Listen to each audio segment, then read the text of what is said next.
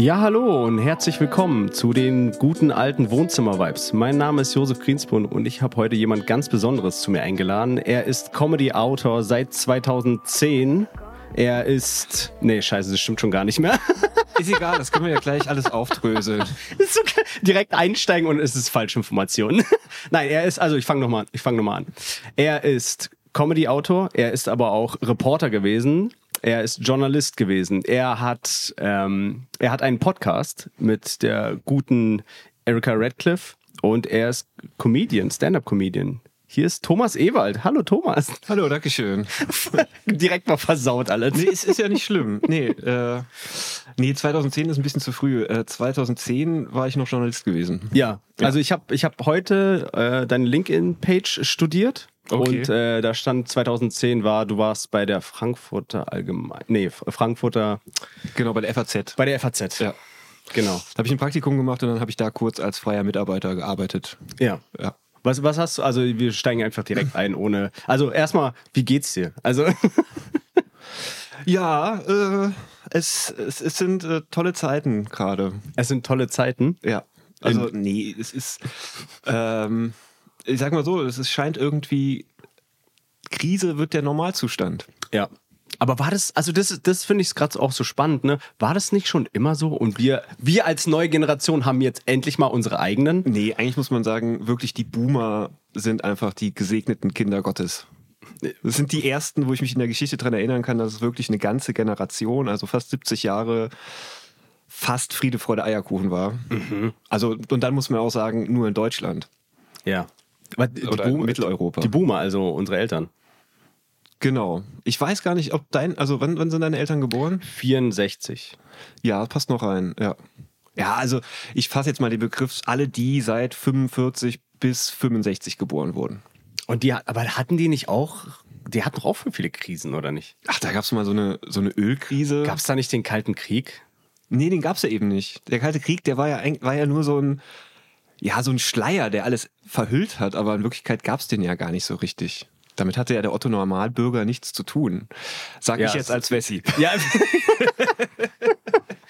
ja, sag das mal. Arroganter Wessi, Ja, der sag einfach das- sagt, für uns war super, also wir hatten alles. Wir haben äh, Bananen gehabt, wir, hatten, wir konnten studieren, was wir wollten. Die SPD hat Unis überall gebaut. Es war egal, wer deine Eltern waren. Äh, gut, ja stimmt, ich vergesse das immer wieder. Äh, vergesst alles. Wo, wo, wo aus dem Westen kommst du denn? Aus Trier. Aus Trier. Ich komme also wirklich aus dem westlichsten West, Westen Deutschlands. Das ist die älteste Stadt, ne? War Ja. das nicht sowas? Ja, die streiten sich immer mit äh, Campen im Allgäu. Okay. Ja, und ich habe direkt jetzt bewiesen äh, mit meinen Geschichtskenntnissen und meinem Ex Exkurs über die Boomer, dass es ganz gut ist, dass ich kein Journalist mehr bin. Naja, okay, also du kommst, du kommst aus Trier und ähm, bis wann hast du da gelebt in Trier?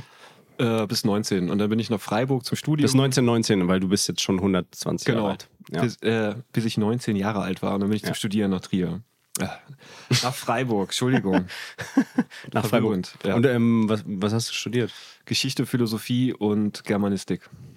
Und äh, noch nicht mal das Grundstudium hinter mich gebracht und dann abgebrochen und dann bin ich nach Hamburg, um Medien und Information zu studieren. Was aber eigentlich ein bibliothekswissenschaftlicher Lehrgang war, der durch ein Rebranding attraktiver gemacht werden sollte. Aber die haben vergessen, die Professoren auszutauschen. Ah, okay. Deswegen haben wir sehr viel über Bibliothekswesen kennengelernt. Und in dem Studio. Wir haben hier gerade eine Spinne. Mitten im Podcast ist das geil. Vor dem Podcast haben wir noch drüber geredet, dass die hier eine Spinne hochläuft und Thomas meinte mit seinem Urban Wissen, naja, ich lasse die immer da. ja, Fliegentöter. Ja, Fliegentöter, genau. Also man lässt Spinnen, also ich, ich bin auch irgendwie so aufgewachsen, Spinnen lässt man da. Und für alle Leute, die zugehört haben und das vielleicht nicht gesehen haben, äh, es ist gerade einfach eine Spinne von meiner Gardine ins Bild gekommen. Und die ist einfach wieder hoch. Also die, what the fuck? Okay. Ja, die hat gerade einfach so wirklich wie Spider-Man. Ja, die hat gerade einfach so ein, äh, am an, bis zum anderen Ende des Raums einfach irgendwie. Das weil das sagt, oder? Ja, die hat sich wie so eine Gondel gebaut und ist einmal von oben, dann wieder unten runter und hat jetzt den Raum einmal komplett vermessen. Ja, schön. Nein, du ähm, Ich mag Spinnen auch prinzipiell. Spinnen, ja? Ja. Also ich. ist da keine find- Phobie oder sowas? Nee, ich finde alle Bist du der Spinnentöter? Also ich sag mal so, ich töte Kleintiere nur dann, wenn sie mir sehr auf den Sack gehen. Also jetzt zum Beispiel bei Ja. meinem Nachbarn, der Hund, der hat einfach sehr laute gebellt für ein Jahr. Und dann muss man mal beide Augen zudrücken. Ja, muss man, Steine, Steine in Kissenüberzug und zack, abends dann äh, in Spree. oder, oder dann halt äh, so, eine, so eine Fliegenklatsche aus Elektro, aber dann halt in groß für, Das geht auch, ja. für Hunde halt. Gibt's sowas? Ähm, nee, ich glaube, dass in den Ländern, wo Hunde noch auf die Art und Weise umgebracht werden, ähm, macht man das mit der Hand. Da ist, ist, ist man noch Das nicht so ist- weit, das weit noch- entwickelt. Das ist noch alles Handarbeit. Ja. Ja, also der Thomas bringt gleich die Awkwardness hier rein. Also, nee, aber es ist doch, also das ist doch wirklich eine Sache, die, die, äh, die, die gar nicht so eine krasse These ist, sondern einfach eher ein Fakt. Umso weiterentwickelter wirtschaftlich das Land ist, Mhm. umso besser ist der Umgang mit Haustieren. umso weniger wird mit der Hand getötet, meinst du? Ja. Also, nee, jetzt mal, jetzt mal doof gesagt, man Ja, ja. kennt es doch vom Urlaub. Ja, ja. Also es ist ja nicht so. Wo dass- machst du Urlaub? Nee, aber es ist, es ist ja nicht so, es gibt ja keinen Tierschutzbund, der äh, Hunde aus ähm, Wilmersdorf rettet. Ja. You know? Warum machst du Urlaub in Wilmersdorf? Äh, um mich reich zu fühlen. da fahre ich hin am Wochenende und dann ziehe ich mir ähm, meinen Anzug an und dann tue ich so, als wäre ich ein Anwalt. So mit, so mit Monokel. Nee, wir Reichen, wir tragen kein Monokel mehr. Ah, Weil- was ist gerade so der Trend unter den Ähm, Reichen? Ja, also einfach sich äh, neue Augen implantieren zu lassen. Hm. ja. Und die alten hast, trägst du dann mit in deiner Tasche, einfach um zu zeigen. So, das sind Nee, meine das ist so ein Tauschgeschäft. Also so, so Panini-Sammelaugen. Genau. Ja. Panini-Sammelaugen, geil. Nein, ähm, Nein. Ich finde persönlich habe ich vor keinen Insekten irgendwie Mhm. Schiss oder Angst. Okay. Ja. Das ist aber, jetzt haben wir schon ziemlich weit vorgegriffen. Eigentlich hatte ich ja eine andere Frage an dich. Und zwar, wer zur Hölle bist du eigentlich? Nein, ähm, du hast ja, du hast ähm, Medienwissenschaften studiert, hast du gesagt. Medieninformation. Medieninformation. Also ich habe zum Glück vergessen, was ich da gelernt habe, aber ich habe unter, unter anderem so Sachen gelernt wie ähm, Metadaten nach DIN-Norm einzutragen. Das zum Beispiel, also Mhm. wenn, wenn du was ver, äh, wenn was in einen Online-Katalog kommt oder in eine Online-Datenbank, ja. dann muss das ja ähm, genau bezeichnet werden, damit es gefunden werden kann. Mhm. Und dafür gibt es DIN-Normen. Okay. Gibt es unterschiedliche DIN-Normen. Es gibt, äh, ich habe ich hab die leider alle vergessen, aber es gibt, gibt quasi eine Irish Dublin DIN-Norm. Die haben dann Bibliothekswissenschaftler in Dublin erfunden und dann gibt es noch eine deutsche und ja, es ist verrückt. Aber okay. Aber das Beste war wirklich, was ich bis heute noch äh, sehr gut nutzen kann, ist äh, Search Engine Retrieval. Was heißt Retrieval? Also wirklich lernen, wie man mit Suchmaschinen umgeht. Okay. Also Trunkierung zum Beispiel, so ein, Ah ja. also Mhm. dass, dass man das Wort nicht ausschreibt, sondern halt mit einem Sternchen versieht, Ja. damit die Suchmaschine automatisch alle, ähm, alle Wörter benutzt, die aus dem Wortstamm kommen. ja. Ja, So verstehe. Sachen. Oder Ja. mit, mit Klammern arbeiten und so. Ja, aber heutzutage sind die, die Suchmaschinen auch so schlau, dass die das mehr oder weniger auch schon von sich aus ein bisschen können. Also wenn ich, wenn, wenn ich manchmal so Suchen programmiere, dann ähm, mache ich das schon so, dass die Suchen nicht einfach nach dem Wort suchen, sondern nach dem Buchstabenreihenfolge, die ich eintippe. Ja. Bedeutet, wenn ich dann jetzt einfach, also ich gucke einfach, ist das Wort da drin? Ist der Buchstabe überhaupt da drin, in dem, was ich gerade suche? Das ist dann so diese, das ist, da wird einfach alles gesucht, was, wo diese Buchstaben einfach drin sind. Und dann kannst du halt noch weitergehen und sagen, so von wegen, okay, diese Buchstabenreihenfolge. Kannst du, also zum Beispiel, wenn du zum Beispiel Hallo schreibst, dann muss irgendwo, zuerst kommt das H irgendwo, dann kommt ein A und dann ein L und dann und, und so. Also du kannst, Okay. ja, ich bin, sorry, ich bin Softwareentwickler. Also Ja, ja, nee. also du kannst, du kannst da das, das programmieren, wie du möchtest, aber natürlich ähm, gibt es auch so Vorgaben, so Standardvorgaben, wo du dann ein Sternchen machst und sowas. Genau. Also ich glaube, die, die lohnen sich halt wirklich nur noch, wenn du mal Bock hast, komplett deine Suchmaschine zu benutzen, ohne dass der Algorithmus schon so viel von dir gespeichert hat. Ja. Aber du hast schon recht, es hat eigentlich nicht mehr so viel Sinn. Ja. ja also also So. man, man fühlt sich klug in Podcasts. Also man Ich sag mal so, als ich noch Journalist war, war das echt ein geiler Skill, weil das Ja. viele nicht wussten damals. ja. Wie bist du denn zum Journalismus überhaupt gekommen? Also du hast ja gesagt, Ähm, ich wollte immer, immer schreiben. Mhm. Also ich wollte äh, mein. hast du schon früher geschrieben als Kind auch, oder? Nee, nee, das war. Also ich bin, bin keiner von denen, die Schreiben als etwas künstlerisch Befreiendes gesehen haben, Mhm. sondern ich wusste immer, das ist eigentlich Arbeit, die relativ easy ist. Aha. So. Also es hat auch ein, also um mal ganz früh anzufangen, Mhm. als ich das erste Mal Arabella Kiesbauer gesehen habe, Arabella, die Talkshow. Ja, ich wollte gerade ja, die Talkshow Ja, in das den war- 90ern. Genau, in den 90ern, Mitte 90er, da war ich so 10 oder 11 und da hatte ich schon so das Gefühl gehabt, dass ich wusste, boah, krass, damit kann man leicht Geld verdienen. Mit Fernsehen kann man leicht Geld verdienen. Ja. So, und seit ich sieben Jahre alt war, hatte ich einen eigenen Fernseher bei mir im Kinderzimmer. Seit du sieben Jahre alt warst. Ja, habe ich mir mit meinem. Äh, Deine Eltern haben dich einfach ruhig gestellt. nee, ich habe den mit meinem eigenen Kommunionsgeld gekauft. Krass. Ja. Weißt du, wie ich meinen ersten Fernseher mir ergattert habe? Ich habe ihn mir selber zusammengebaut aus Schrottteilen, die ich auf, auf der Straße gefunden habe. Das ist, das ist kein Witz. Ich habe ich hab damals Warst halt. du da schon in Deutschland oder? Ja, ja, ja, das war tatsächlich, das war in Bernau bei Berlin. Und Ja, ähm, da habe ich ähm, auf der Straße, also in Bernau dort, da gab es halt so, so eine Platte. Plattenbauten ganz viele. Und äh, da haben Leute einfach so Sachen halt ab und zu auf die Straße gestellt. Und es war halt wieder so ein Tag, wo wieder was abgeholt werden sollte. Und ich bin da halt Sperrmüll. einfach Sperrmüll, Dankeschön. ja. Sperrmüll. Ja, sieht man den Autor, der Idiot. Nee, man vergisst es ja, dass Ja. es sowas gibt, wenn Ja, man in stimmt. Berlin wohnt. Ja, das stimmt. Aber genau, da war Sperrmüll wieder, Sperrmülltag oder sowas. Und dann bin ich halt rumgefahren und dann habe ich gesehen, wie so ein Monitor, einfach so ein großer, klobiger Monitor auf der Straße stand. Und ich habe so hinten geguckt. Hinten waren an, keine normalen Anschlüsse, sondern das waren so diese farbigen, runden Anschlüsse, diese SCART-Anschlüsse. Und dann habe ich das Ding halt mit nach Hause genommen.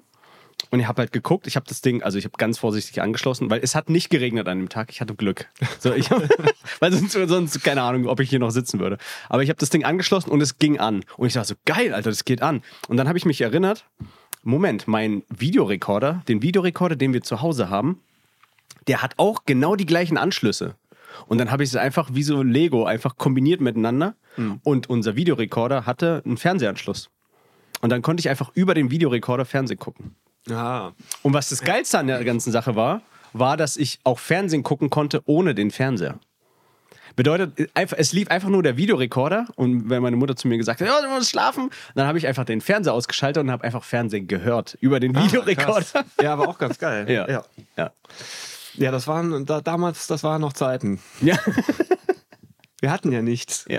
Wir hatten ja keine Handys oder so, wo man Videos gucken konnte. Ja, tatsächlich, also wir hatten, wir hatten wirklich einfach nichts. Also wir hatten halt, also ich habe mir immer gewünscht als Kind, ich weiß nicht, wie es bei dir war, aber wenn du dann so reiche Kinder gesehen hast auf der Autobahn, die dann so einen Fernseher hinten dran hatten, das war mein Traum.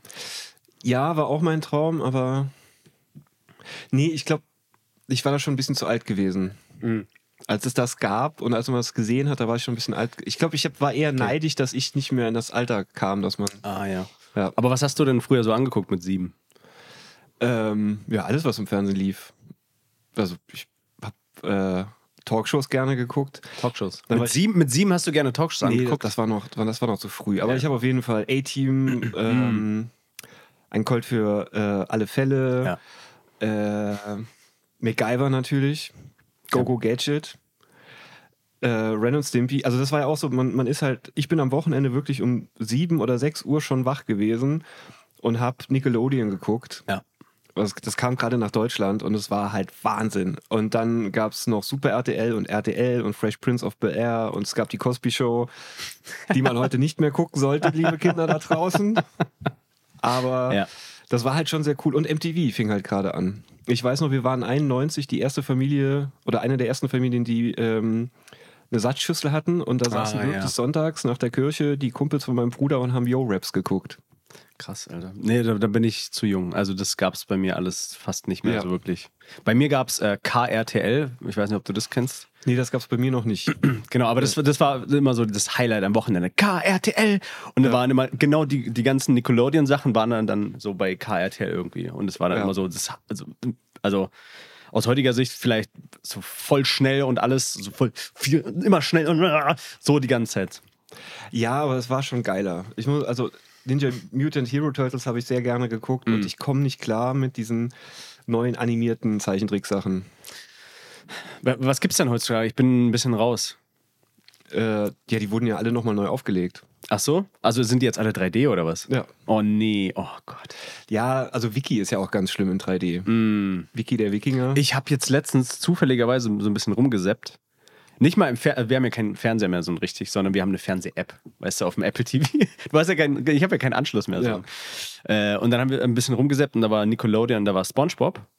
Und SpongeBob habe ich früher immer gerne geguckt, weil das halt einfach so voll abgedreht war, so, so, so voll anders als der andere Quatsch immer. Auch ich fand, ich fand die Witze dort immer auch witzig, muss ich ganz ehrlich sagen. So als Teenager hatten wir auch voll viel immer zitiert. So die ersten zwei Staffeln haben wir immer mega viel ja, zitiert. ich weiß, für euch ist, also für eure Generation, nicht Generation, aber für eure Altersklasse Ja. war das mega.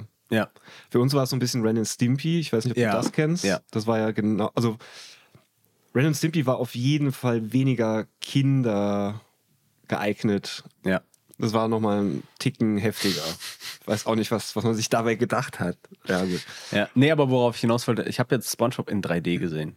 Ja, ist auch schlimm. Es ist jetzt einfach. Das ist und die Realverfilmung gewesen, wo die dann quasi. Nein, nein, das ist nicht der Film. Es gibt jetzt die Serie in 3D. Ah, okay, krass. Und ich bin schockiert gewesen. Und ich habe erst mal zwei Folgen geguckt.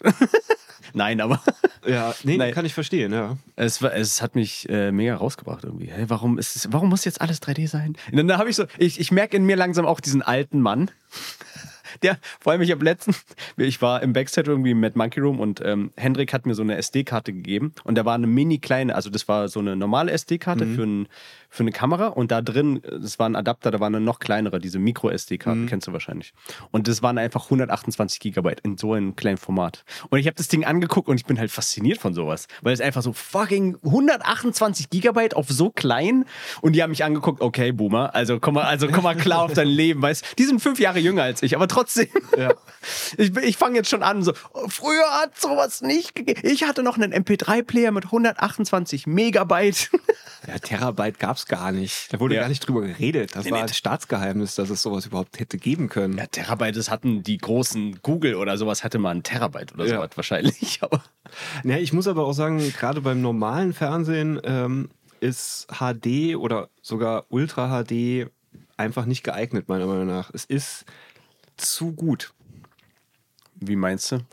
Ja, man braucht immer. Also es gibt. Äh, ah, es, gab, es gab diesen Film The Gemini Dingsbums mit Will Smith, wo, wo, wo ähm, er quasi gegen sein jüngeres Ich antreten muss, Ah, ja. der geklont wurde. Ja. Und da hat der Regisseur ähm, die Bildrate erhöht. Also nicht die 24 Frames per Second, die man normalerweise hat, sondern der ist halt wirklich, der hat die Technik, die wir heute haben, ausgeschöpft und ist fast auf 50 hoch. Ja, Und unser Auge macht dann Auto, also ich weiß, ja. ja, unser Auge und unsere Sinneswahrnehmung sagt dann, das ist, da ist was falsch. Genau. Weil das besser ist als, als das, wie, wie wir es in der Realität wahrnehmen können. Und Ja. deswegen hat es einen ganz komischen Effekt auf einen. Das fühlt sich äh, unnatürlich an, genau. Genau. Deswegen sind alle im, immer alles auf 24. Also wenn du höher filmst, dann meistens eigentlich nur, wenn du Zeitlupe machen möchtest. ja, oder wenn du halt einfach zu viel Speicherplatz hast und du willst in der Postproduktion wirklich alles aus dem Bild rausholen und du kannst dann einfach, weil du mehr Frames aufgezeichnet hast, kannst du mehr Frames aussuchen, die dann wirklich wieder reduziert werden können. So. Ja. Gut, willkommen zum Nerdport. genau. Das ist der Nerd-Podcast Ja. heute. Ne, ist doch, ist doch okay. Nee, Nein, aber Nachrichtensendungen, also Politiker, die sollte man einfach nicht auf, in Ultra HD sehen. Das, Ah, ja, das, so das meinst haben weder wir verdient noch die Politiker. Das ist ja, das ist ja auch wirklich so, wenn du dann so Pornos zum Beispiel anguckst in 4K oder so, Ja. dann denkst du dir, nee, bitte, nee, dann, dann lieber 480p. Weil, weil du bist ja noch, dir, also es ist ja schon immer so ein bisschen auch Fantasie.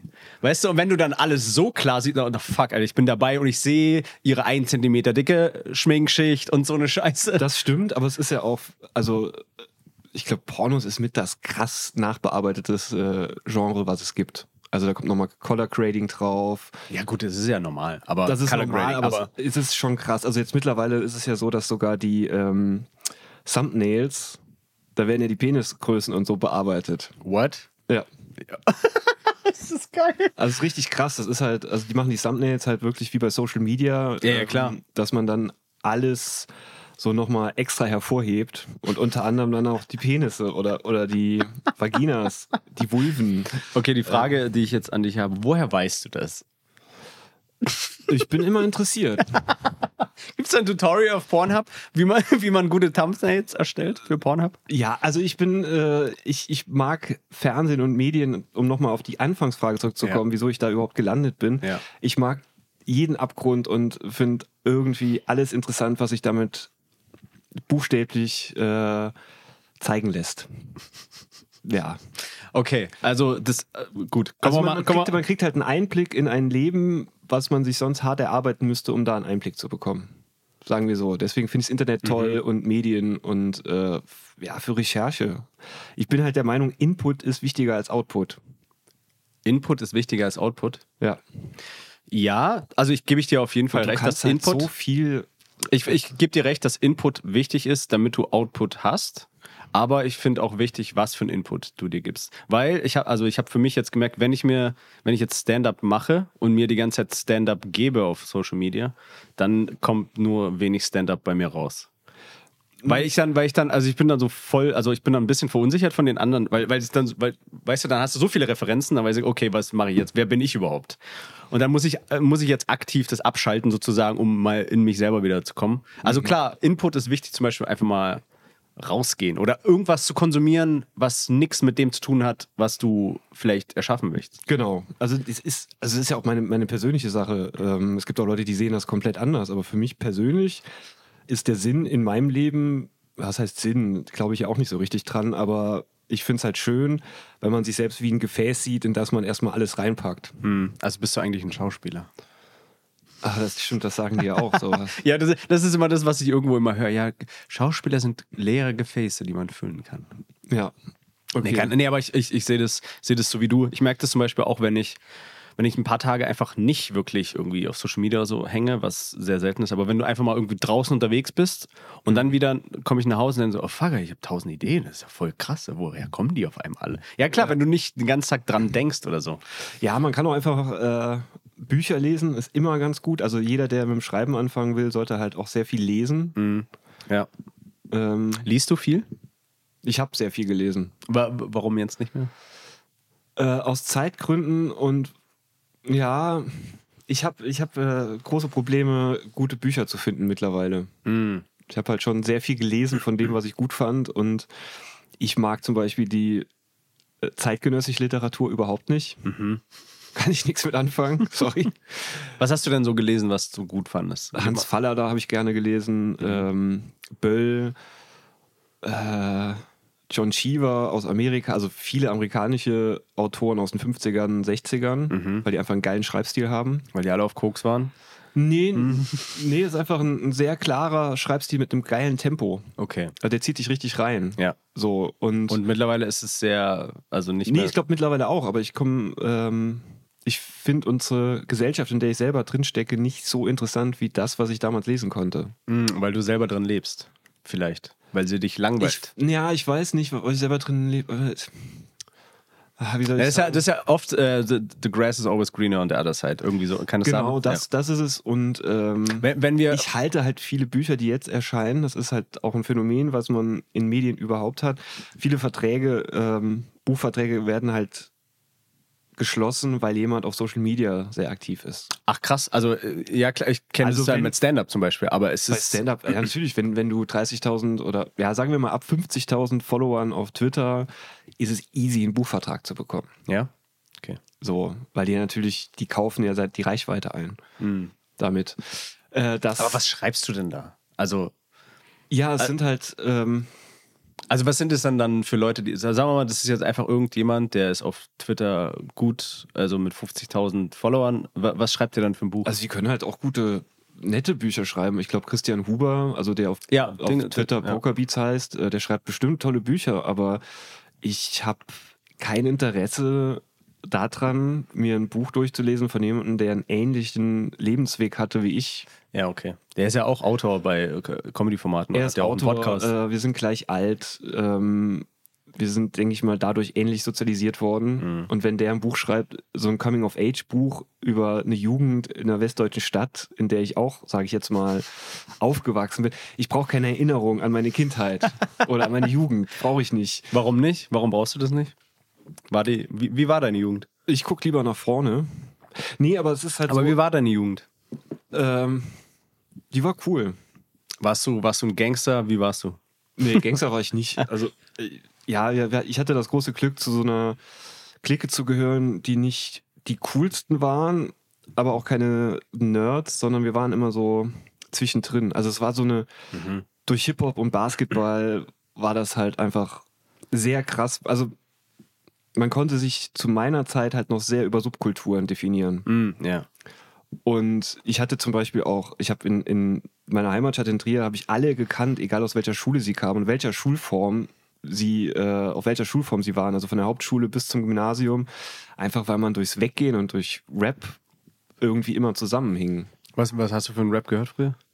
Was war das? Äh, East Coast. East Coast, also amerikanisch. Okay. Ja. ja. Also nicht mal Deutsch.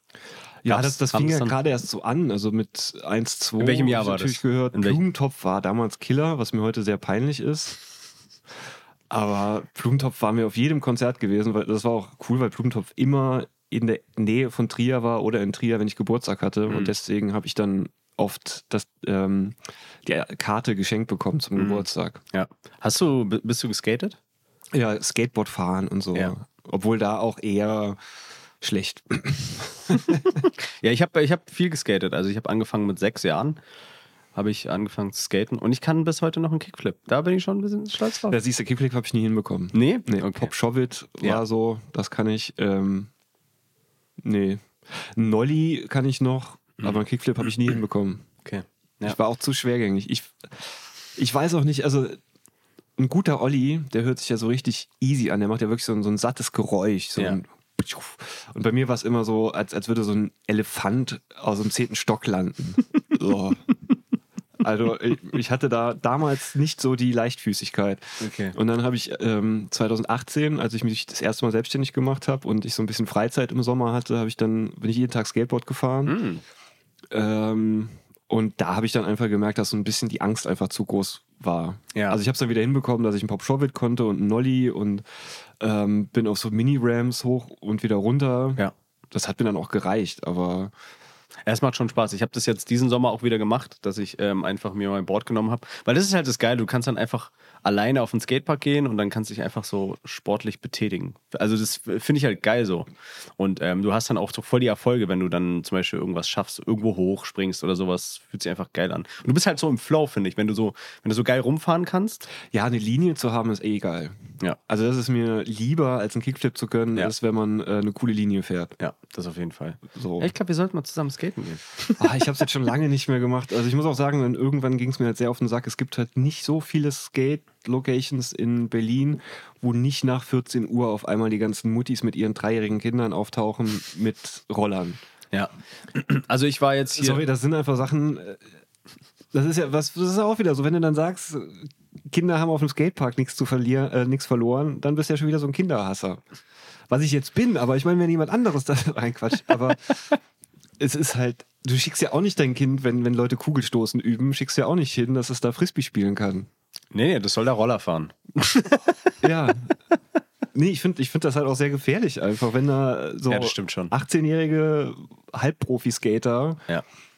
da ihre Tricks üben und da fahren dann dreijährige Kids rum mit so einem Eis noch in der Hand und gucken die ganze Zeit in die Luft und fahren dann in die Linien rein. Ja, nee, das und am besten sind dann die, die dann einfach mit dem Fahrrad dann darum fahren. Das regt Ja, ja, immer so voll auf. das ist- genau, das Geh weg da.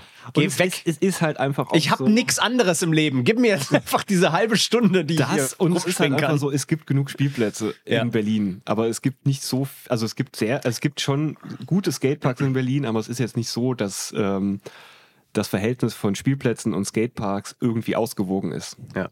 Am geilsten, also am schlimmsten, also in Berlin ist okay noch, finde ich. Also gut, für mich jetzt gerade, weil ich bin jetzt schon älter und es, mir ist egal. Aber als ich damals in, in Baden-Württemberg gelebt habe, in einer kleinen Stadt, die hieß Untereisesheim.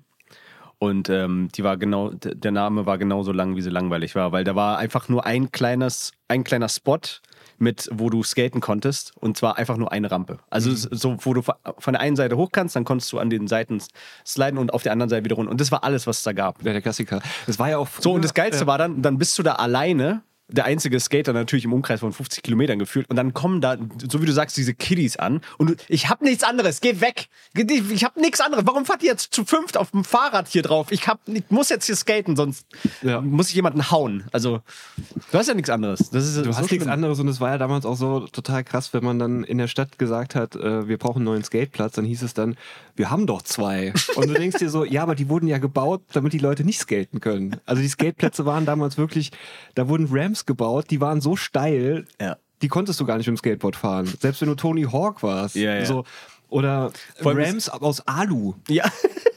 Weißt du, wo du im Sommer sofort dir alle Rollen verbrannt hast, Ja. ähm, wo du gar keinen Grip hattest drauf. Vor allem, was ist denn auch für eine Vorstellung so von, von denen? Nee, wir bauen jetzt einfach eine, eine Halfpipe und das war's einfach. Ja, das gab's in Bernau auch. So, da gab's so eine Stelle vor so einer, vor so einer Sporthalle, da haben sie einfach eine, eine Halfpipe hingestellt und das war's. Ja.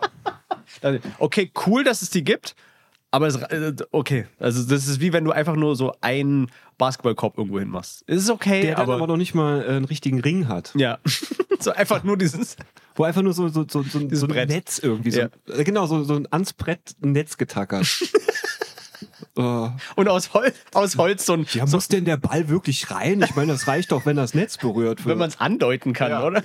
Einfach, genau, da ist einfach nur so eine Holzplatte, die so vertikal noch so raus, also kann nicht mal rein, sondern es ist einfach nur so. ja. Ich, äh, übrigens, also speaking of Metall und so weiter, wir haben, ich weiß nicht, ob es dir aufgefallen ist, ich bin jetzt nicht so oft auf Spielplätzen unterwegs, aber hier neben uns wird jetzt ein Haus gebaut und da, die haben da jetzt auch einen Spielplatz gebaut. Und das ist einfach alles aus Metall. Das sieht aus, als hätten die vorher bei Wilkinson gearbeitet. Wirklich einfach alles aus Metall, Ja. scharfkantig. Ich, niemals würde ich mein Kind dahin schicken. Äh, Es sei denn, ich möchte es teilen, weißt du? Es ist wirklich weird, dass sie. Ich habe mit meiner Freundin drauf geguckt und wir, wir standen da auch wie so alte Männer und alt, gut, nicht, Ja, aber ja, ich- so alte Menschen, so von wegen, früher, da war auch noch alles aus Holz. Eher aus Holz oder ähm, aus Plastik. Ja, Ja, aus Plastik. ja. Kannst oder du aus so, aus so gutem Gummi. Wegen den Aus so Delfinen. ganz dicken Gummi. Wir können unsere Kinder nicht mehr auf Spielplätze schicken wegen den Delfinen. Genau, und wegen den Holzpreisen. Ist es so? Nee, keine Ahnung. Vorher war halt alles besser. Nein, war es definitiv nicht. frü- Früher war alles besser. Nee, aber apropos früher, ich wollte ja noch ein bisschen zu deiner Vergangenheit ein bisschen wissen. Und Also zwar, ich bin halt wirklich ein krasser Fernsehjunkie gewesen und Ja. bin wirklich mit dem Fernsehen aufgewachsen. Und ja, überhaupt, ich fand Sachen halt immer witzig. Irgendwie hat mir das viel gegeben. ja, Also Sachen, die witzig waren. ja. So, ich, ich weiß dann- noch, ich hatte mal äh, 41 Grad Fieber und musste ins Krankenhaus, aber ich Mhm. habe gesagt, ich kann nicht ins Krankenhaus, ich muss erst noch die Folge Alf zu Ende gucken. Das war mir wichtig. Und erst Okay. als mein Bruder dann gemeint hat, wir können die ja mit dem Videorekorder aufnehmen, habe ich mich dann ins Krankenhaus bringen lassen. Ah, Obwohl ich eh schon halb weg war. Ja, aber das, ja. Ich verstehe das. Alfes Leben. Mhm. Aber dann hast du gedacht, okay, ich, ich mag Humor, deswegen fange ich jetzt an, bei der FAZ zu arbeiten. Nee, das kam halt, ähm, ich komme halt nicht aus einem Künstlerhaus oder Akademikerhaus. Sondern was, was, hat, was hast du für ein Haus? Ähm, ja, ein Arbeiterhaus. Also meine Eltern haben beide nur Volksschulabschluss. Also mein Vater hat sich dann irgendwie hochgearbeitet, immerhin zum Filialleiter Von? Von, von der? Sparkasse. Von der Sparkasse? Mhm. was Das ist ich aber auch schon. Ja, das äh, hört sich glamouröser an, als es ist, aber es ist schon Hatte er einen guter Privatjet? Mittelstand. Hm? Hatte er einen Privatjet? Genau, ja, als Filialleiter in der Sparkasse. Nee, aber ähm, das war auch eine Filiale im, in einem äh, Einkaufszentrum. okay. Was aber sehr cool war, weil ich konnte dann immer, Aber das es aufmachte, halt über die Connections mit meinem Vater, wenn ich schulfrei hatte, konnte ich halt um sieben schon ganz alleine Nintendo da zocken. Und alleine in der äh, Spielecke. In der Spielecke? Habt ihr den. Achso, du meinst im Allgemeinen. Im ja, genau. Also die, der, der kannte halt alle Verkäufer und Ja, ja, Verkäuferinnen. Und dann konnte ich halt, äh, als sie noch eingeräumt haben und so, Ja. bevor der Laden aufgemacht hat, konnte ich da halt quasi äh, mich aufhalten. Und das war so ein bisschen wie nachts im, ähm, Nachts im Museum. nee, wie, wie nachts im Einkaufszentrum eingeschlossen Ja. zu sein. Was ja Aber- so ein Traum ist von Kindern. Ja, auf das jeden war sehr cool. Aber ich, ich fand es gerade interessant, zwei Dinge. Und zwar erstens, ähm, wie, wie sehr man was einstuft im Kopf, wenn man sagt, im Einkaufszentrum. Es wurde direkt irgendwie relativiert bei mir im Kopf, weißt du? Irgendwie bei, Nee, ist ja auch so, Ja, ja. also, Es ist- ist, Sparkassenfilialleitung. Im Einkaufszentrum. Weißt du? Im, Einkaufszentrum ist, Im Einkaufszentrum ist, wird nicht besser irgendwie im Einkaufszentrum. Nee, Obwohl man will ja auch, also eigentlich will man den Leuten ja was Gutes tun, aber im Einkaufszentrum ist dann irgendwie schlechter, oder? Ja, stimmt. Also es, und es war halt auch noch eine harte Ecke von Trier. Eine ne harte Ecke von Trier. Ja, Trier Nord. Trier Nord und Trier West sind so die Assi-Ecken von Trier gewesen. Ah, voll, also richtig mit Butterfly unterwegs und so. Ja, genau. Ähm, und da war es dann schon auch cool, einfach zu sehen, äh, auch so ein bisschen, ähm, wie mein Vater da auch helfen konnte, einfach. Mm. Damals war das noch ein anderes. Also, das war wirklich noch eine Zeit, in der mein Vater groß wurde, wo ein Handschlag was gegolten hat, auch in der Bank. Ah. Und wo man auch mal so, ja, gut, dann, dann machen wir halt nächsten Monat mit der Rückzahlung. also, wo okay. das so ein bisschen halt nach dem Augenmaß noch gemacht werden konnte. Was ja heute ne, unmöglich ist, weil heute macht es ein Algorithmus. Ja. Zinsen nach Augenmaß. Also, Äh, ja, nicht Zinsen nach Augenmaß, aber einfach so auch ähm, so ein bisschen nach Vertrauen einfach. Ja. Damals konntest du wirklich noch für so einen Kredit quasi vorsprechen bei der Bank. ja, gut, aber Und weil heute ist es halt so, du gibst halt die Daten ein und dann Ja. werden die durch äh, einen Algorithmus gejagt oder durch die Datenbank und dann Ja. wird schon mal so piu, piu, piu, piu, piu ausgeschlossen. Aber Vor allem, das, ist, das Krasse ist ja auch, ich habe ähm, vor Jahren irgendwie ein Konto eröffnet und ich wollte dazu halt einen, einen Dispo-Kredit halt haben. Und die haben einfach gesagt, nein. Und ich habe dann angerufen und gefragt und die haben gesagt, keine Ahnung, wir haben nichts. Genau, also ja. die Mitarbeiter wissen das Die auch wissen gar nicht. nicht mehr. die haben keine Ahnung. Das ist einfach nur, irgendein Computer sagt nein. Also Ja, das ist auch, ich, ich sehe das auch echt als krasses Problem, dass so viele Filialen jetzt zumachen. Also in Trier zum Beispiel, äh, kurz bevor mein Vater in Rente ging, der wurde noch in die neue Zentrale versetzt. Äh, die wurde halt komplett neu gebaut, so, so ein Glaspalast. Und der steht jetzt leer.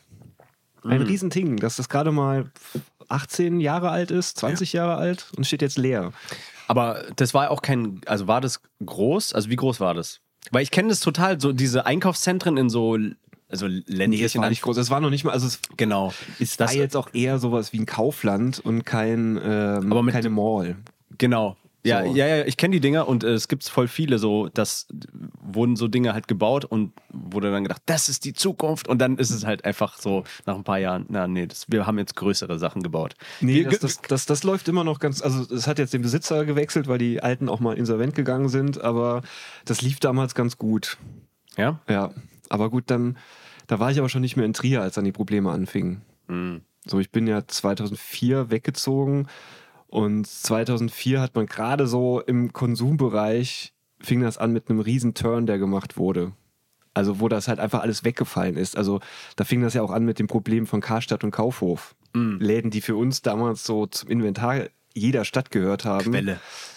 Ja, Quelle, Quelle, aber dann auch zum Bestellen eher. Ja. Und vor allen Dingen, um sich das erste Mal äh, Frauenbrüste anzugucken. Ja, auf jeden Fall. Natürlich, jeder, jeder Junge, der irgendwie zehn Jahre alt war und das. Wo war denn jetzt die wo war, Das war irgendwo in der Mitte und du, du konntest schon ganz genau einfach mit so einem Handschlag, so mit so einer magischen Geste das aufschlagen. Ja, wenn du das konntest, hattest du auf jeden Fall einen siebten Sinn dafür. Ich nie. Ich musste das jedes Mal suchen. Jedes Mal wieder von neuem suchen.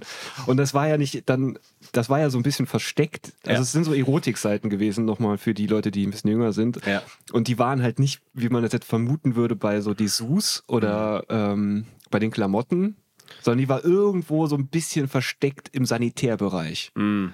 So, so mehr. zwischen Waschmaschinen und äh, Badvorlegern war dann irgendwo dann diese eine Seite mit den Sexspielzeugen. Ja, natürlich, sind ja, sind ja einfach äh, sanitäre Geräte. Ja, eigentlich schon, das macht total Sinn. Also ich meine, die werden ja aus den gleichen Sachen hergestellt. Ja.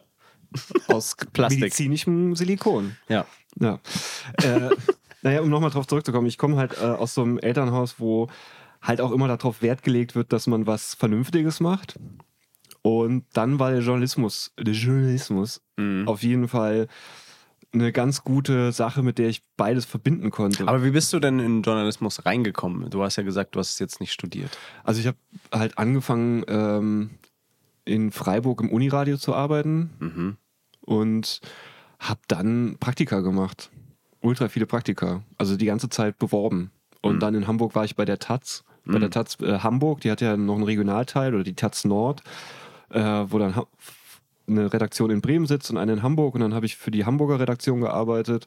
Und so kam ich halt Stück für Stück rein. Mhm. Und dann habe ich durch eine Kommilitonin, die Programmiererin bei hörzu.de und tvdigital.de damals war, äh, kam ich halt zu einem Redakteursposten Ja.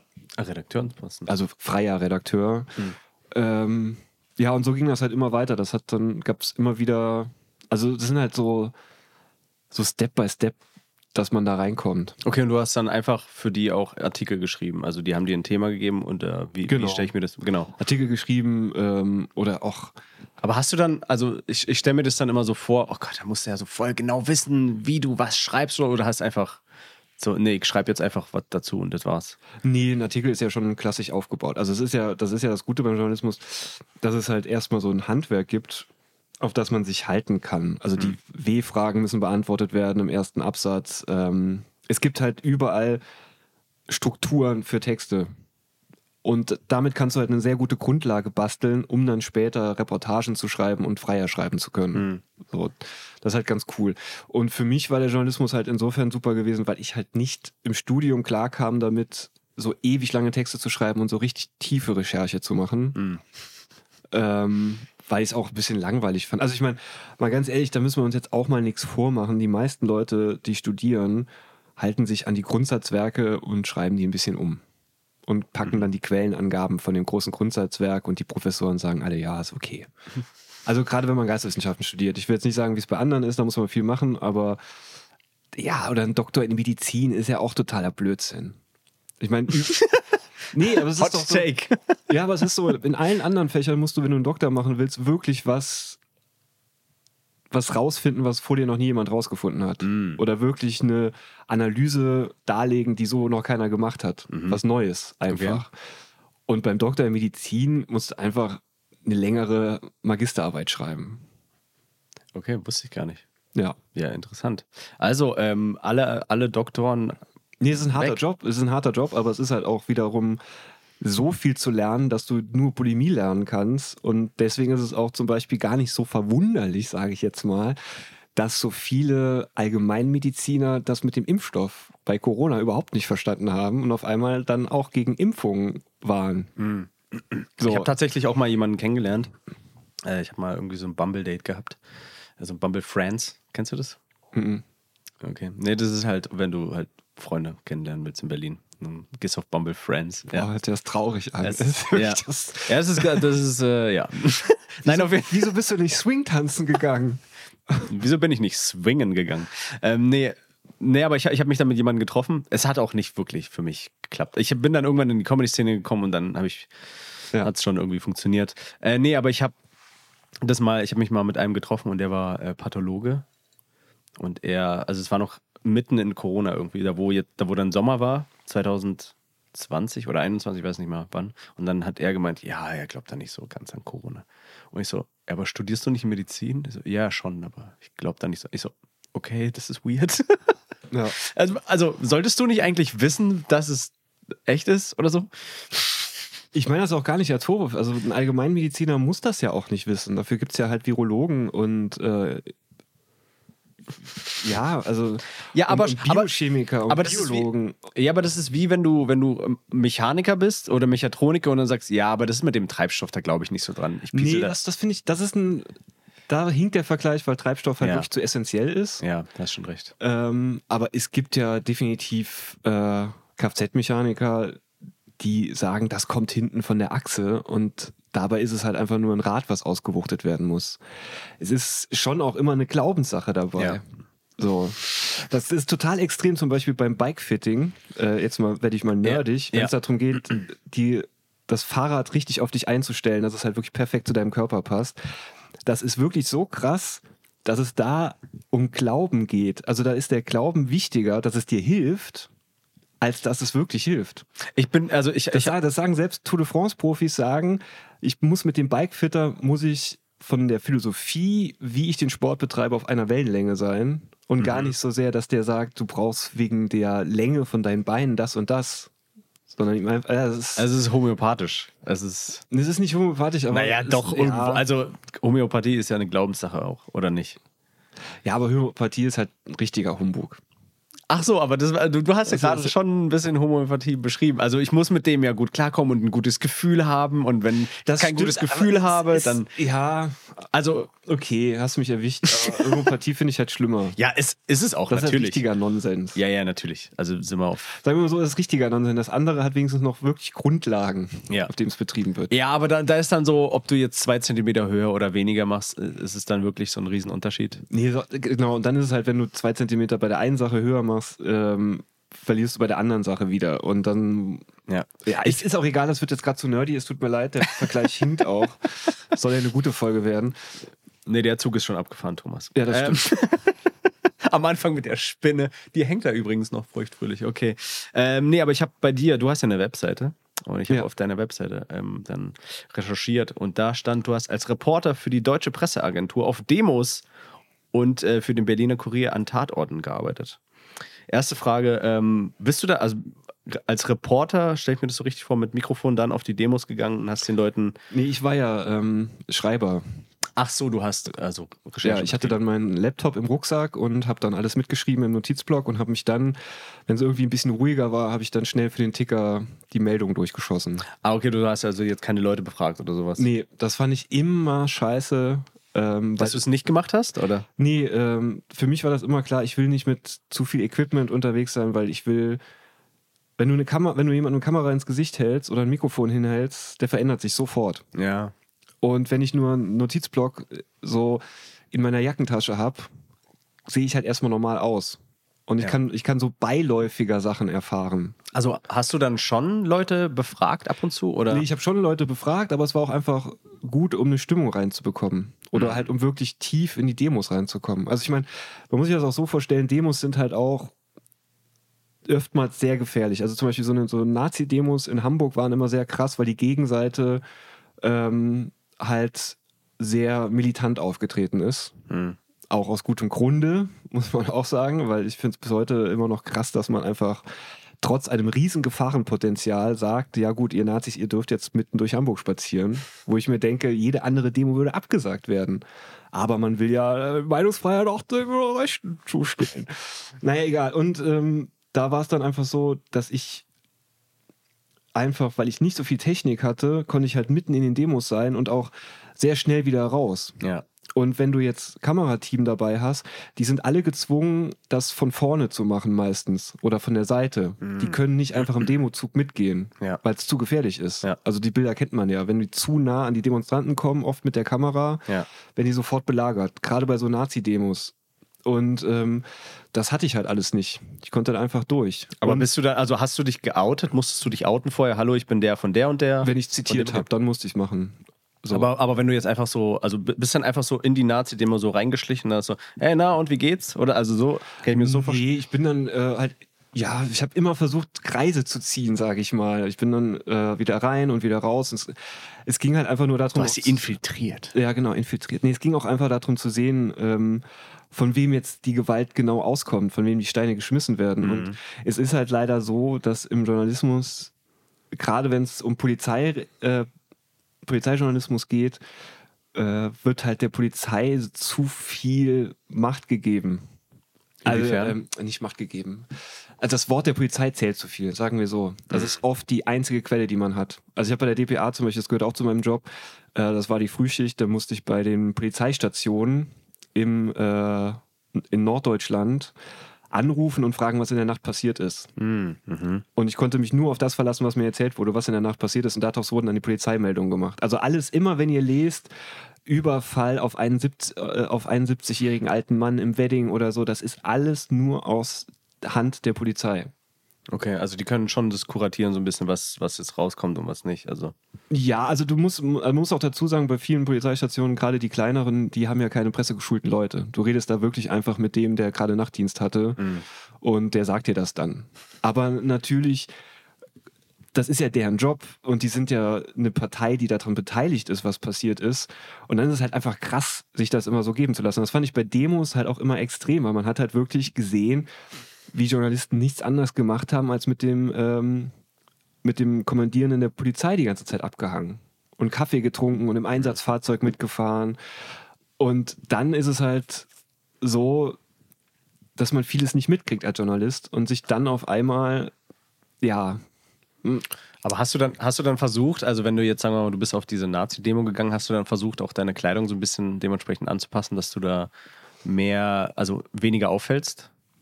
Ja, das war immer schwierig mit der Kleidung, weil ähm, Du hast die NSDAP-Shirts, aber du willst sie halt nicht in deiner. nee, nee, also das, das, das, das so oder so nicht, weil das, das wäre ja dann wirklich Undercover-Einsatz. Sowas Ja. habe ich ja nicht gemacht. Das war ja übertrieben. Ähm, oder das wäre auch ein zu großer Aufwand gewesen. Und wenn man es dann macht, ohne wirklich Undercover zu sein, Hm. finde ich es anmaßend. Weil es sind ja trotzdem verfassungsfeindliche Symbole ja, oft. Auf jeden Fall. Und außerdem muss ich ja die ganze Zeit von dem Schwa also von der Antifa-Demo zur, zum Nazi-Block hin und her. Ah ja. So. Und da war es halt einfach schwierig gewesen, weil ich wollte unauffällig sein, klar. Aber zum Beispiel schwarz war schon mal weg. Weil dann wäre ich auch bei der Polizeiabsperrung nicht durchgekommen. Hm. So, das, das, ist, das sind halt auch Sachen, die. Aber hast du, nicht einen, also hast du nicht einen Ausweis, um dich auszuweisen? Ja, also. Aber b- bringt ja nichts, oder? äh, bringt nichts. Also, Also kann sich ja jeder ein, theoretisch, oder? das ist halt die Argumentation der Polizei immer gewesen. Ja. was wollen wir jetzt hier dich durchlassen, ey? Den kann sich ja jeder ausdrucken. Ähm, das ging sogar so weit, dass ich dann von der DPA-Chefin immer äh, eine beglaubigte Kopie mit der Unterschrift der ähm, Polizeipressestelle haben musste, dass ich dann nochmal das vorzeige. Aber es war halt echt lächerlich. Oder in Berlin wurde ich beim ersten Mai mal wirklich eingekesselt und war dann mitten im schwarzen Block und konnte nicht mehr raus und wurde halt dann auch mit Tränengas beschossen. Mm. Ähm, und musste dann mit den mit dem schwarzen Block, die dann eine Lücke aufgetan hatten, über ähm, das neue Cottbusser Zentrum, über die Treppenhäuser nach hinten raus an den Kotti fliehen, um da irgendwie rauszukommen. Ja, also die haben nicht so viel Respekt vor Pressevertretern, die nicht vorne sitzen. Ah, ja, okay. Weißt du, weil die denken sich so, nee, jemand von der richtigen Presse, die sitzen alle vorne bei unserem Chef und trinken gerade Kaffee. Die haben es gar nicht nötig, hier so rumzulaufen. Und deswegen hatte ich immer eine, ähm, eine M65, also diese klassische Militärjacke, diesen Parker. Ich habe gerade gedacht, du sagst jetzt, ich habe ein Gewehr immer dabei gehabt. Nee, nee, nee, nee. äh, nee. Dieser klassische Parker mit den aufgenähten Taschen, weil der war halt super, um äh, da alles reinzubekommen, weil einen Rucksack wollte ich auch nie haben, außer halt, wenn ich wirklich für die DPA schreiben musste und live tickern musste, dann wegen Ja. äh, Laptop. Aber das. Und ich muss dazu sagen, bevor sich das jetzt alles so unwitzig anhört, ich hatte eine sehr krasse Hunter S. Thompson Phase. Eine was? Hunter S. Thompson, Was ist das? äh, Fear and Losing Las Vegas. ah, ja. Mhm. Ähm, ja, so ein bisschen Gonzo-Journalismus fand ich sehr toll und deswegen habe ich halt auch immer in dieser Jacke schön zwei große Dosen Pilz gehabt. ich habe auch vor den Demos immer eine Dose Pilz getrunken, um äh, runterzukommen.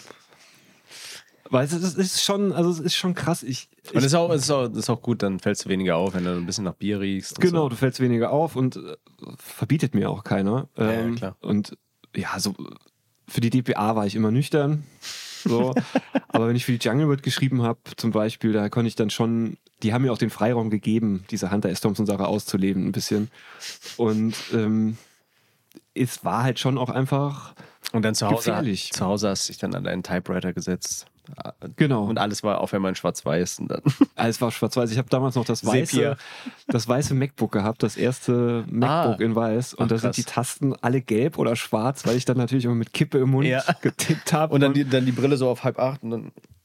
ja, und dann ist das ganze Asche auf die Tastaturen gefallen und äh, Deadline, die musste eingehalten werden und so krass. Und ich bin auch ähm, oft vor den Demos äh, nachts nochmal durch die Straßen gegangen, wenn die am nächsten Tag waren, um zu gucken, wo sind Steine versteckt und so. Ah, interessant. Einfach oder äh, genau, wo sind Steine versteckt, wo ist quasi, wo wird geplant, dass ein Zusammentreffen stattfindet, was gefährlich werden kann. Ach, hast, sie haben vorher schon die Steine dort ja, ja, platziert. die dann. werden ja äh, quasi als Munition, Munition gelagert, sozusagen. Oh Gott. ähm, dann habe ich mir den Stadtplan immer angeguckt und den Verlauf der Demo, um für mich halt auch sehr schnell Fluchtwege zu finden. Hm. So. Also es Ja, ist krass.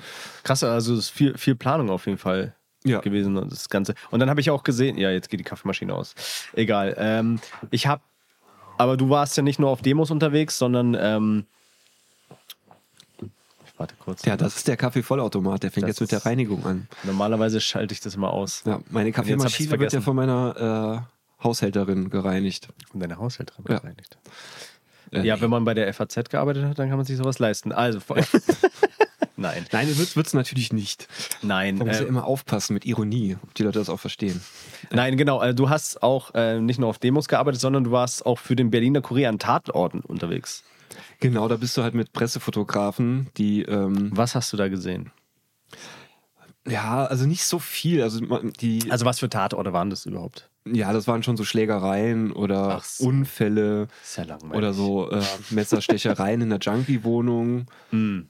Äh, wo aber dann auch schon, sage ich mal, die Verletzten abtransportiert waren und du hast halt nur so eine äh, Wohnung gesehen, so eine, äh, ähm, ja, wie soll ich sagen, verlotterte Wohnung mit ein paar Blutspritzern drin oder mit einer Blutlache, Blutlache drin. Es war jetzt nicht so, Okay.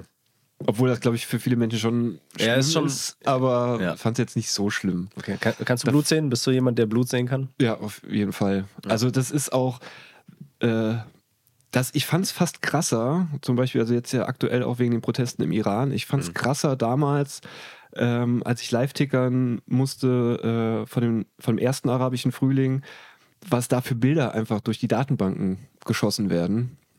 Äh, das sehen ja viele Leute nicht, weil wir als Journalisten wählen die ja vorher aus oder verpixeln die, wenn es zu heftig ist. Aber wenn du halt dann an der Quelle sitzt und du guckst dir die alle an und du kommst halt richtig, also das ist halt, da ist Doomscrolling ein Scheißdreck dagegen, weil du bist halt wirklich so die ganze Zeit die Bilddatenbanken am, am Scannen oder Twitter auch. Ähm, und da siehst du halt einfach Bilder, die krasser sind. Ja. Also es macht einen zynischer, also sowas macht einen zynischer, vor allen Dingen, weil man halt auch da nicht vor Ort ist. Einfach. Ja. Man sitzt an einem Schreibtisch Ja, es sieht dann halt. und hat also auch noch diesen Zeitdruck und diesen Erfolgsdruck, dass es ja Oh, das sieht nicht gut genug aus. Ich brauche mehr abgehackte Köpfe. Äh, hier, den hier. so Ja, nicht- dann, nicht oder gut was? Genug, sondern man weiß halt einfach, man hat einen Live-Ticker und Live-Ticker sind halt für die Algorithmen, ich weiß nicht mehr, wie es heute ist, aber für, für Google war das damals halt extrem wichtig, dass eine Nachrichtenseite einen Live-Ticker hatte, der sehr schnell immer wieder ähm, refreshed wird. Dann Ja. weiß Google, okay, die sind dran, das, das schicke ich nach oben. Ja. Und damit ziehst du halt die Leute auf deine Seite und dann musstest du halt einfach so einen Zeitdruck finden und aber auch, ähm, also ich sag mal, knackige Überschriften finden, die aber trotzdem gestimmt haben und nicht zum Menschenverachten waren. Also das war bei der, ich habe das bei der Financial Times gemacht und da war das ja wirklich gar kein Boulevardjournalismus und da wurde sehr viel Wert damals auch drauf gelegt, Ja, dass ja. das, äh, dass das auch wirklich eingehalten wird, was man in der Überschrift sagt Ja. und so. Und dass das auch gut recherchiert ist. Ja, das war schon eine spannende Zeit. Aber das fand ich, ich fand die Bilder teilweise schlimmer halt. Ja, ja, ja, kann ich mir vorstellen, auf jeden Fall. Okay, also Tatorte. Ähm, Und einmal, Demos. das weiß ich noch, einmal musste ich, sollte ich rausfinden, äh, da gab es ein äh, Zugunglück in äh, der Nähe von Berlin und ich sollte den Schaffner finden. Also das war jetzt für eine Boulevardzeitung und ich sollte den Lokführer finden, Mhm. dass man exklusiv mit dem Interview machen kann und Fotos. Ihr kennt ja vielleicht diese Fotos, ich sage ja schon, ihr kennt, und du kennst ähm, die Fotos so, dieser Lokführer sorgte für Chaos oder so, wo man dann so, so jemanden Mhm. Ja. sieht, der noch im Krankenhaus liegt. ja. So, und das muss ja irgendwo rauskommen. Es ruft ja keiner von den Verwandten oder von dem, von dem Arbeiter, äh, also der Arbeitgeber ruft ja nicht an bei der Bildzeitung und sagt, hey, unser Typi liegt hier verletzt. Oh. Schick doch mal jemanden. ver-" Nein, das musst du selber rausfinden. Ja. Und ähm, ich habe es dann rausgefunden, wo der lag, weil ich bin dann einfach ähm, Leuten von der Deutschen Bahn, die mit Blumen ins Krankenhaus reingegangen sind, Mhm. äh, gefolgt und habe dann rausgefunden, habe aber dann bin wieder rausgegangen und habe dem Fotografen gesagt, nee, tut mir leid, die geben mir keine Auskunft, ich weiß nicht, wo der ist. Oh. Nee, das war mir dann zu krass. Ja, das ist das war schon mir einfach heftig. zu krass. Aber das ist, das sind schon äh, spannende Methoden, sage ich mal. Ja, auf jeden Fall. Das ist Ja. weird, auf jeden Fall. Okay, aber du, du warst jetzt nicht nur auf Demos und Tatorten unterwegs und hast äh, für solche Sachen geschrieben, sondern du machst auch Comedy. Ja. War so ein bisschen äh, dahin den Bogen kriegen nach einer Stunde. Und Und zwar, was, ist schon eine Stunde. ja. Ja. Äh, und zwar, du machst ja auch Comedy. Also, was ich, wie hast du dann vom Journalismus nach Comedy den Bogen geschlagen? Also ich wollte immer, äh, also meine Sachen waren immer witzig gewesen. Vom, also es war immer irgendwie Wie, wie, wie schreibt man einen Tatortbericht witzig? Nee, das nicht. Das sind ja, das, das, das ist ja so, so klassische Brotjobs. Da- Das ist ja, das meinte ich damit. Das sind Meldungen, die sind halt ganz klassisch aufgebaut. Ja. Man kann so ein bisschen, also ich habe zum Beispiel einmal bei der Frankfurter Neuen Presse gearbeitet und ich fand es da so langweilig am Wochenende, weil ich die ganze Zeit irgendwelche Unfallbilder in Bildergalerien reinpacken musste. Und dann äh, kam auf einmal so ein, so ein Heutransporter, der umgefallen ist, wo niemandem was passiert ist, aber es war halt ein scheiß Lokalblatt. Ja. Natürlich musste dann umgefallenen Heutransporter machen. Und dann habe ich halt in die Überschrift reingeschrieben, wieso liegt hier Stroh? Das ist also wenigstens so ganz klein, ganz subtil, dass ich da noch mit Humor arbeiten konnte, um mir wenigstens selbst ein bisschen Freude zu machen. Ja. Äh, und ansonsten habe ich halt schnell gemerkt im Journalismus, dass ich zu anti bin. Was warum Anti?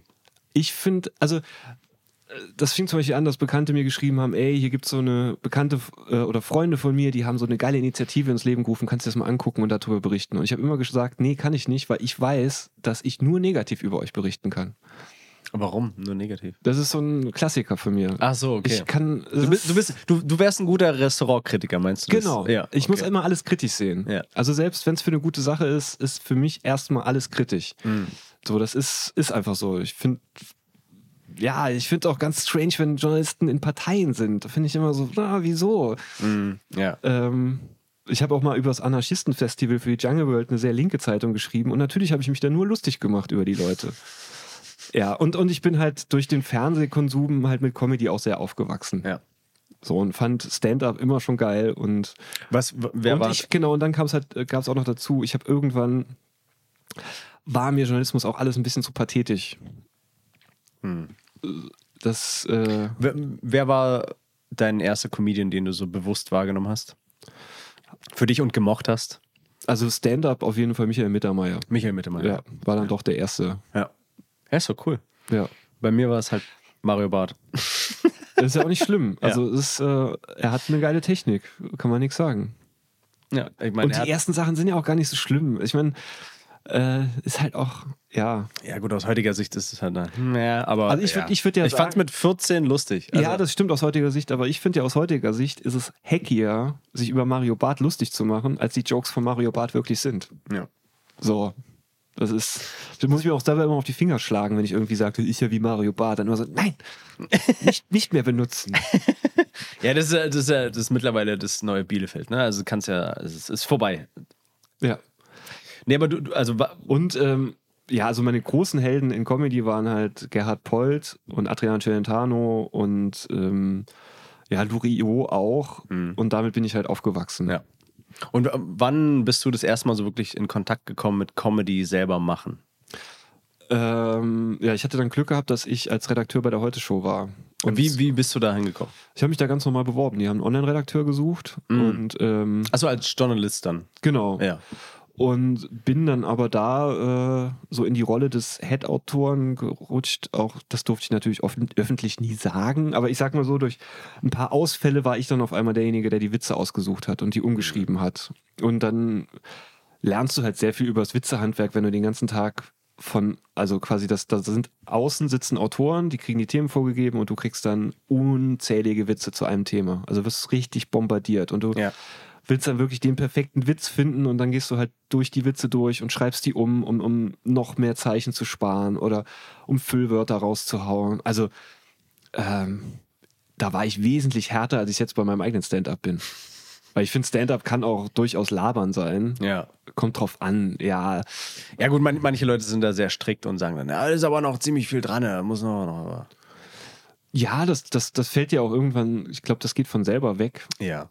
ist, ja, es ist halt eh eine Frage, wie, wie, wie sehr man seine Karriereabsicht mit, also welche Karriereabsichten man mit Stand-up hat oder Karriereaussichten vor allen Dingen. Ja.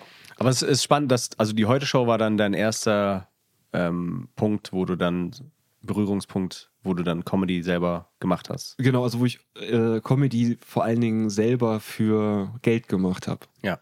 So, das ist ja der eigentliche Meilenstein, sag ich mal. äh, davor habe ich schon ein paar Mal Poetry Slam gemacht und ähm, ja, ich habe ich hab auch mal einen Roman geschrieben, der auch in seiner ganzen Härte sehr witzige Momente hat. Und den veröffentlicht? nee, vielleicht mache ich das irgendwann mal. Aber, Aber wenn, also ist er fertig, oder? ja, ja, ist fertig, aber, Aber warum, äh, worum geht's dort? Willst du ein bisschen was sagen? Äh, es geht. Ja, es ist eigentlich so ein Verwechselspiel, so ein klassisches Verwechselspiel mit äh, einem sehr armen Menschen und einem sehr reichen Menschen, um einfach so äh, zu zeigen, wie sehr die Umwelt und das Umfeld den Menschen beeinflusst. Freaky Friday, aber halt mit. Ja, Reich. mit, mit Gesellschaftskritik. Kritik, Ja, so okay. ungefähr. Aber ist ja spannend, du hast ja Und es gab, es war jetzt kein Body-Switchen, sondern es ist Ja. eher ein Switchen durch die Lebensumstände der beiden. Ja, ja. So. Es gab es ja auch mit den Olsen Twins, ne, dass sie sich, weil die eine war arm, die andere war reich. Genau das oder ähm, die Glücksritter mit Eddie Murphy. Hm. Äh, mit Eddie Murphy und Dan Aykroyd, wo zwei Börsentypen darauf wetten, dass es funktioniert, einen armen Bettler, den Eddie Murphy spielt, zu einem reichen Investmentbanker zu machen und einen reichen Investmentbanker, der von Dan Aykroyd gespielt ist, in die Gosse zu bringen. Hm. Und die wetten dann äh, einen Dollar dafür. Und äh, ja, es ist, ein, es ist auch einer meiner Lieblingsfilme, auch wenn der letzte Teil aus heutiger Sicht sehr schwierig ist. Ich sag nur, Dan Aykroyd spielt einen Jamaikaner. Ah, okay. Ich weiß auch nicht, wieso Eddie Murphy sich nicht aufgeregt hat darüber. Aber gut, äh, ja, das waren Nee, andere dann- Zeiten. Ja, das auf jeden Fall. Du hast, ähm, du hast äh, dann für die geschrieben und dann, ähm, wann kam der Punkt, wo du dir dachtest, nee, jetzt will ich es mal selber Stand-up machen?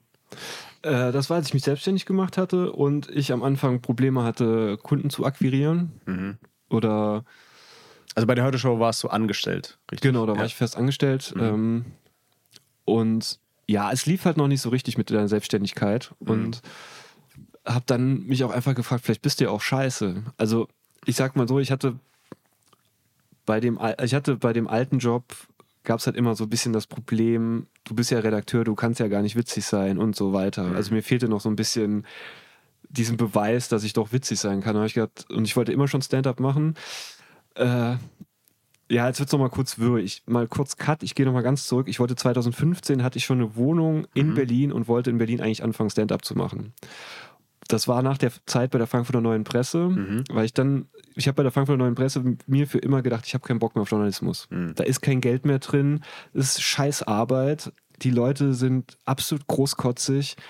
Onliner werden behandelt wie der letzte Dreck. Damals zumindest noch. Das hat sich, glaube ich, ein bisschen geändert. Onliner sind Leute, die für Online. Genau, die Online-Redakteure. Ja.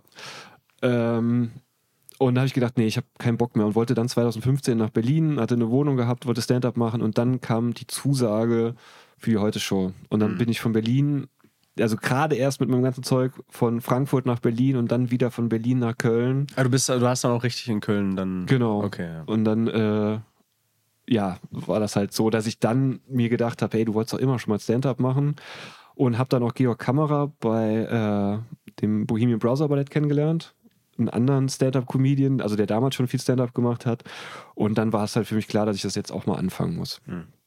Und weil das Mastul damals, wo Alex Upatov Ja. das Open Mic hatte, äh, direkt um die Ecke von meiner Wohnung war, habe ich gedacht, da gehst jetzt mal hin. Und so fing das an. Und äh, wie war dein erster Auftritt?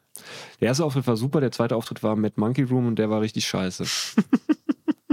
Aber wie, wie, wie kommst du an Material? Wie, wie hast du das? Also bist, hast du dann wirklich so schon dein alter Journalismus rauskommen? Du hast das alles geschrieben? Äh, am Anfang, nee, also ja, am Anfang, das, den ersten Auftritt habe ich noch alles geschrieben, habe aber relativ schnell beim Auftritt durch die Aufregung auch gemerkt, nee, das kann ich mir gar nicht merken. Ich bin ja viel zu aufgeregt, um jetzt Ja. hier einen Text, den ich auswendig gelernt habe, runter zu sagen. Also vor allem passiert ja viel zu viel auf der Bühne. Ja. Du versprichst dich und die Leute reagieren da drauf. Der Host sitzt da. Also es ist ja, ist ja alles im Fluss, wenn du auf der Bühne bist. Ja. Und da mit einem vorgelernten Text, das ist ja irgendwie komisch. Funktioniert ja nicht. Nee, und seitdem schreibe ich wirklich nur noch ähm, drei Wörter für ein Bit. Mhm. Deswegen ist auch immer jedes, jedes Mal, wenn ich ein Bit performe, ist es ganz anders wie vorher. Ja. Hoch, hochgradig gefährlich und völlig bescheuert, weil ähm, es immer tagesab, tagesformabhängig ist. Ja, total. Das ist immer so. Also das ist. Also ich habe zum Ich weiß auch gar nicht, wie die Leute das also dann professioneller machen. Ich bin, manchmal bin ich einfach müde. Also weißt du, und dann Ja. gehst du mit dem Mut, ich versuche mich schon irgendwie so hoch zu peitschen oder so und dann gehst du aber trotzdem, hi. Weißt ja, du? wichtig ist, dass du, ähm, also habe ich rausgefunden, das ist für mich wichtig, vor dem Auftritt einfach über alles lache.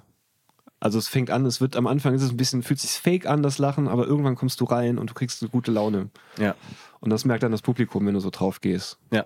Nee, das merke ich auch. Ja, also über dein eigenes Zeug meinst du? Das, Nee, du. also du, du siehst, wenn jemand im Publikum schlecht lacht, also ich finde es halt dann zum Beispiel immer wichtig, wenn man sich vorher die ersten, die letzten drei Minuten des anderen Comedians nochmal anguckt. Ja. So, oder, oder den, das Hosting oder so, Mhm. dass du so ein bisschen in die Stimmung von der Show reinkommst und dann geht's auch. Und ich habe das Glück, dass ich unter Druck ziemlich gut performen kann. Mhm. Also wenn eine Aufzeichnung ist, dann läuft das eigentlich ganz gut. Oder wenn es ein wichtiger Auftritt ist oder eine Mixed-Show, wo es Geld gibt. Aber ich muss zum Beispiel auch sagen, ja, sorry, ein Open Mic, was soll ich mir denn da jetzt... Also, es, sorry, es ist ein Open Mic. ja, Ja. da, Ja. da stehe ich da und, und tüdel ein bisschen rum mit meinen Witzen und wenn es klappt, okay, dann nehme ich das mit, aber es ist... Ich, mach, ich reiß mir doch da kein Bein auf, ich, äh, aus. Ich weiß, dass es viele Hosts vielleicht schockiert, weil die wollen ja immer ein super gutes Open Mic haben und die Ja. wollen ja einen Kill nach dem anderen. Da denke ich mir, nee. ja, sorry, ich habe ja nichts davon. Das ist ja deine Show. Ja, ja. Also klar, ich gehe jetzt nicht hin und will deine Show versauen oder so. aber für mich ist es wirklich Training Ja, ja. und ich sehe es nicht ein. Also weißt du, das ist ja auch so, wo ich mir dann oft denke, äh, ja, jetzt mal so, so doof gesprochen, wenn ein Host denkt, ja, den lasse ich nicht zur Mixed Show, der hat letztens beim Open Mic gebombt. Hm. Und ich denke, was hat denn jetzt das mit dem einen zu tun? Das ist Bullshit. Ja, gut, aber das ist wahrscheinlich, das ist das, was du noch im Kopf hast. Das ist das, was du als letztes gesehen hast. Unterbewusst ist halt. Mhm. Natürlich, so funktioniert es ja auch. Man muss es sich ja irgendwie erspielen, aber ich. Äh, Ich gehe auch nicht zu, also ich, ich, weißt du, Ja, also ich, ich sag mal so, ich bin ja auch jetzt mittlerweile so erfahren, dass ich dann nicht mehr komplett bombe, sondern dass ich dann am Ende immer noch mal so, also wenigstens ein Lacher nach Ich- 15 ja, Minuten. nee, ich sag mal so, ich hinterlasse hinter mir keine verbrannte Erde. Ja. So, Okay. das ist, das, das, das kann ich mittlerweile schon, aber ich finde es halt auch sehr wichtig, dass man mal bomben kann. Allein schon, weil, weil man richtig witzige Sachen oder Sachen, die mir total Spaß machen, ist auch einfach, dass eine Minute geschwiegen wird und du merkst so richtig, dass die anfangen, dich zu hassen. Und dann kommt der letzte Satz, wo die eigentliche Punchline ist und das Publikum kippt um und lacht sich auf einmal komplett schlapp. Das mag ich halt. Also so dieses, dieses mit, mit dem Arschloch sein Spielen und dann es wieder komplett einreißen zu lassen, weil Ja. man am Ende sich dann doch wieder selbst verarscht. Ja. ja. So, Aber wie, wie würdest du deine Comedy beschreiben auf der Bühne? boah, das weiß ich gar nicht. Weiß auch nicht, ob man das machen muss oder machen sollte. muss man nicht. Aber Nee. es ist einfach, wie, wie, was ist so dein Stil? Was, was macht dir am meisten Spaß auf der Bühne? Ich sag mal so, mein Ziel ist es, äh, dass man die, ähm, die Dilemma, die man als Mensch ja ständig mit sich hat, also man will als Mensch, sage ich ja, schon, selbst Arschlöcher wollen zu 80 Prozent des Tages irgendwie ein gute äh, gut sein. Ja. Die wollen von ihrer Umwelt als was Gutes wahrgenommen werden. Ja. Aber es klappt natürlich nicht immer. Ja. So, und, und das, was im Kopf der Menschen abgeht, das würde ich gerne auf die Bühne bringen. Dass man einerseits, natürlich will man die Umwelt retten, aber andererseits denkt man sich so, oh nee, ich schmeiß jetzt das ganze Glas mit der verschimmelten Marmelade in, weg. Ich habe jetzt keinen Bock, die Marmelade da rauszukratzen und das, also Es ist ja aber auch scheiße. Also wer macht denn das? genau, es ist halt auch scheiße. Und ich finde halt auch, dass wir dazu auch ein bisschen stehen müssen, dass wir am Ende des Tages auch irgendwie innerlich alle Arschlöcher sind. Ja. Und, gerade in der Zeit, in der wir leben, wo es, sage ich mal, sehr moralisch geworden ist. Mhm. Ähm, ich finde das ja auch, auch witzig, dass die Woke-Bewegung natürlich eine Bewegung der Anfang 20-Jährigen ist, weil die haben noch den Idealismus. Die haben sich noch nicht schmutzig machen müssen Mhm. Ja, im. Leben. Weißt du, die haben noch nicht sich denken müssen, mache ich jetzt den Job für die Werbeagentur, für einen Porsche-Claim, um nächstes Jahr richtig geil in Urlaub fahren zu können. Ja. Oder sage ich einfach, nein, meine Ideale sind größer. Ich kenne das ja selber. Man ist ja einfach so, so ein richtig peinlicher Idealist mit 18. So, weißt du, ist wirklich so. Ich, ich weiß noch genau, wie, wie doof ich war mit. Äh, Gerade ich komme ja, habe ja auch so ein bisschen Reggae gemacht mit Babylon und, und das System muss gestürzt werden und Hast du selber Musik gemacht? ja, ein Soundsystem. Geil. Ja, also da, da Also auf, auflegen. An. auflegen. Nee, ich war der äh, MC. Der MC sogar. Ja, also Gibt es davon Aufnahmen? äh, ja, ich glaube, die gibt es noch irgendwo, aber Wie, wie war dein Name früher? Ich glaube, damals hieß ich noch Minimus und dann bin ich später auf Walt Dizzy gewechselt. World Dizzy. Walt. Walt Dizzy. Also von E-Wald, also Walt. Ah. Ja, und dann Dizzy. Jetzt halt, also so wie Walt Disney. Ja, genau. Äh, egal, ja, genau. Ich, ich will halt einfach nur, dass die Leute. Ich werde es dann unten verlinken alles. Ja. Also mein Wunsch wäre halt einfach, dass die äh, Leute sich am Ende des Tages bei meinen Sets locker machen können. Ja. Weil ich finde halt, dass es der die Grundvoraussetzung, irgendwie glücklich zu werden als Mensch, einfach anzuerkennen, dass wir am Ende des Tages doch nur Tiere sind, die sehr anpassungsfähig sind und denen es ums Überleben geht. Auf jeden Fall. Ich habe mir auch letztens äh, gedacht, ich war jetzt mit meiner Freundin wieder shoppen und ich dachte mir, Alter, was wir uns alles für einen Stress geben und wir haben diese riesigen Kaufhäuser und alles Mögliche, damit wir uns irgendeinen Lappen umwerfen können.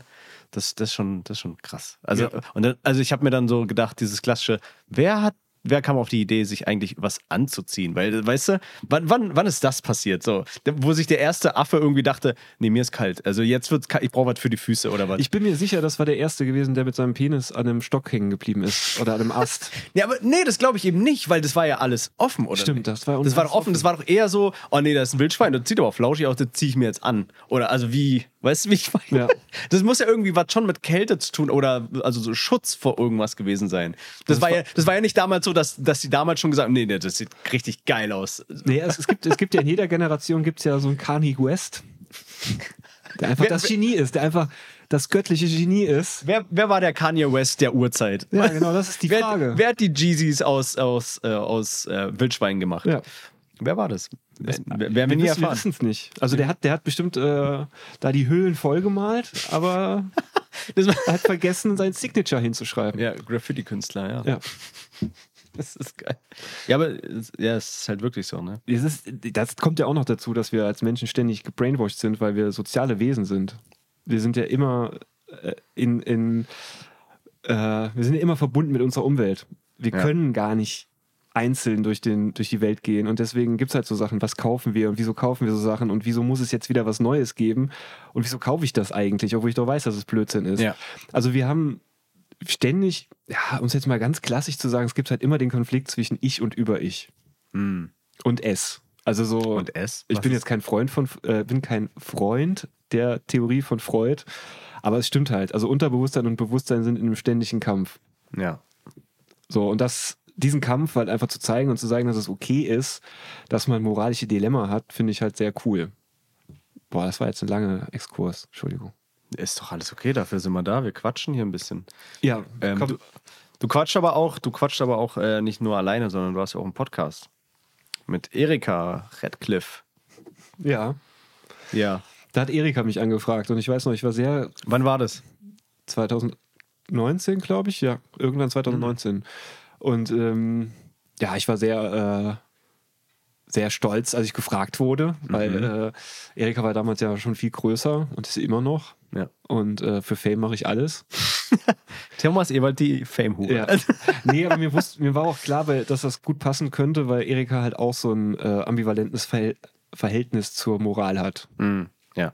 Und äh, das ist ja auch so ein bisschen dieser ös- österreichische Humor, der einfach. Äh, Mit dem Trierer Humor aus dem Einkaufszentrum zusammenpasst. genau, vor allen Dingen, die Trierer können ja österreichisch nicht aussprechen. ja, nee, das, das war einfach eine gute Kombination. Und ähm, vor allen Dingen finde ich, dann haben wir irgendwann rausgefunden, welche Rollen wir spielen sollen. Also sie ist halt so ein bisschen, spielt die jüngere, wokere Person, die einfach so sich noch wirklich fragt, wohin die Gesellschaft gehen könnte. Und Mhm. ich bin so der, dieser zynische, alte, weiße Cis-Mann. Ähm, das, das hat dann irgendwann einen richtig guten Drive gegeben, Mm. wo wir uns auch streiten können und, und uns gegenseitig ein bisschen roasten können. Das sind so die besten Folgen eigentlich. Ja. Wie viele Folgen habt ihr jetzt schon gemacht? Weil Äh, man sieht keine Zahlen. 223, glaube ich, waren es jetzt. Ach, krass. Ja. Ich habe jetzt mal in die letzte, also ich höre das öfters mal an, weil ich Mhm. finde, ihr ergänzt euch wirklich gut. Äh, die letzte habe ich jetzt angehört und da habt ihr auch ein bisschen über Dickpics geredet. Immer das gute alte Thema Dickpics. Mhm. Ich verstehe das auch nicht. Ich ver verstehe das Ding nicht. Warum? Also vor allem einfach sinnlos an Frauen. Dick, wa, wa, was ist die? Ich verstehe es nicht. Aber Ja, ich bin ja der Meinung, das ist ja meine Theorie, umso schlimmer die Männer sind, umso eher sind sie homosexuell. aha. Interessant. Also du meinst, die, die haten dann nee, Frauen? Nee, nee, ich glaube, ich glaub, du musst als Mann selber so sehr auf Penisse stehen, dass du denkst, dass sich jemand freuen könnte, wenn er einen erregierten Penis sieht. Mm, Weißt du? Die sind aber auch schön. So. Oder, oder ja, das, das kommt, also meiner nicht. Aber Glückwunsch. dass Warum? Wie sieht, wie sieht deiner dann aus? Geh mal da mal rein. Ich bin ja auch noch Fahrradkurier mittlerweile und meiner sieht aus wie so eine Banane, wo man sich draufgesetzt hat, weißt So du? nach innen gewachsene Ja, Bananen. genau. Hat auch so braune Flecken. Nein. Das wird auf jeden Fall kein Insta-Reel. Also das Wieso wird, nicht? Das wird, das wird direkt gesperrt, Alter. Das, Penisse, die nach innen wachsen. Ich darf nichts mehr. Ich darf das nicht mal schreiben. Es wird direkt Ach, das, gesperrt. nein, da, da kackt ihr euch alle zu viel an. Ich meine, es gibt so viele Sexratgeberinnen in, auf Instagram und TikTok. Ich habe letztens ein Video veröffentlicht, wo ich einfach Hitler gesagt Oh Gott, jetzt habe ich es hier Ja, auch gut, das ist gesagt. ja auch schlimmer als Penis. Wirklich? Also mein Penis hat keine. Ja, okay, Ja. das stimmt. Ja, das ist schon recht. Aber das ist ja auch, äh, es gibt auch g- genug äh, Geschichtswissenschaftler auf Instagram, die bla. Ja, das stimmt. Oder nicht? Ja, das ist strange. Ich weiß ja nicht, was. Vielleicht hast du auch davor einfach das Wort Heil gesagt. Man weiß es nicht. Nein, äh, das nein. Also nein. So ein Content habe ich nicht. Nein. Ähm, Nee, genau, also Podcast mit Erika. genau. Und, und dann ist ja auch so, diese frauenverachtenden, also die Pornos, die am frauenverachteten, äh, die am meisten frauenverachtend sind, ähm, sind die, wo du am, mei am meisten Penisse siehst. Okay, interessant. Deswegen glaube ich, ist das alles so, so ein, so, also die Misogynität kommt von einer versteckten Unterdrückung oder kommt von der Unterdrückung der eigentlichen Homosexualität. Ja. Es gibt ja auch die Studie, dass halt ähm, 40 bis 50 Prozent der Männer halt auch eine, also bi sind, quasi. Ja. Dass es ganz normal ist. Und wenn man sich die Geschichte anguckt und verschiedene Epochen, war das ja auch, gibt es ja auch viele Gesellschaften, die bei denen das ganz normal war. Und äh, deswegen verschicke ich keine Dickpics, weil ich bin halt straight äh, hetero, weißt du? Du bist toxisch männlich, du bist Genau. voll am Start so. Ja. Ich hasse Penisse. Genau. Ja. Ich hasse Penis. Ich hätte lieber auch eine Vagina. ich, bin eine, ich bin eine Lesbe, geboren in einem Frauenkörper. Das muss man auch, weißt du? Ja, muss man, muss man einfach mal dafür da, da, dazu stehen so. Ja. Und das ist äh, mein Ansatz. Ich will auch mehr repräsentiert werden. Willkommen im Toxic Podcast von Thomas Ewald und Josef Greenswurden. Geil. Ähm, Thomas, ich habe ähm, eigentlich alles abgefrühstückt. Ich habe viel Ja. über dich erfahren. Das hat mir mega viel Spaß gemacht mit dir. Ich wollte noch kurz am Ende sagen, dass ich so Klamotten anhab. Das liegt halt daran, weil ich äh, gleich wieder weiterarbeiten muss als Fahrradkurier und nicht, weil ich so ein ähm, nee, du, bist- du, Ultra-Fahrrad-Nerd bin. nee, doch, also du, du trägst gerne VD in deiner Freizeit. Das ist. Ja, ist schlimm. ah, Nee, aber du, du, also du siehst relativ normal aus. Im Sinne von, weil du, du hattest ja auch schon mal Auftritte bei uns bei Kopfkino, wo du in voller Montur und Neonfarben noch anhattest und deine Mütze. ja, da habe ich, da hab ich meine Retro-Klamotten an. Jetzt Ja, ich finde es ein bisschen schade, dass du die heute nicht anhast, weil damit habe ich gerechnet, ehrlich gesagt. Ja, die sind noch zu warm. Da hätten wir noch. Äh, Ah. ja, muss, ist muss es noch Ding. kälter werden. Ja. Thomas, ich habe eine Frage, die ich allen meinen Gästen am Ende stelle. Und zwar, ähm, kannst du dich an deine erste Erinnerung als Kind erinnern? An meine erste Erinnerung als Kind. Mhm. Was ist deine erste Erinnerung als Kind?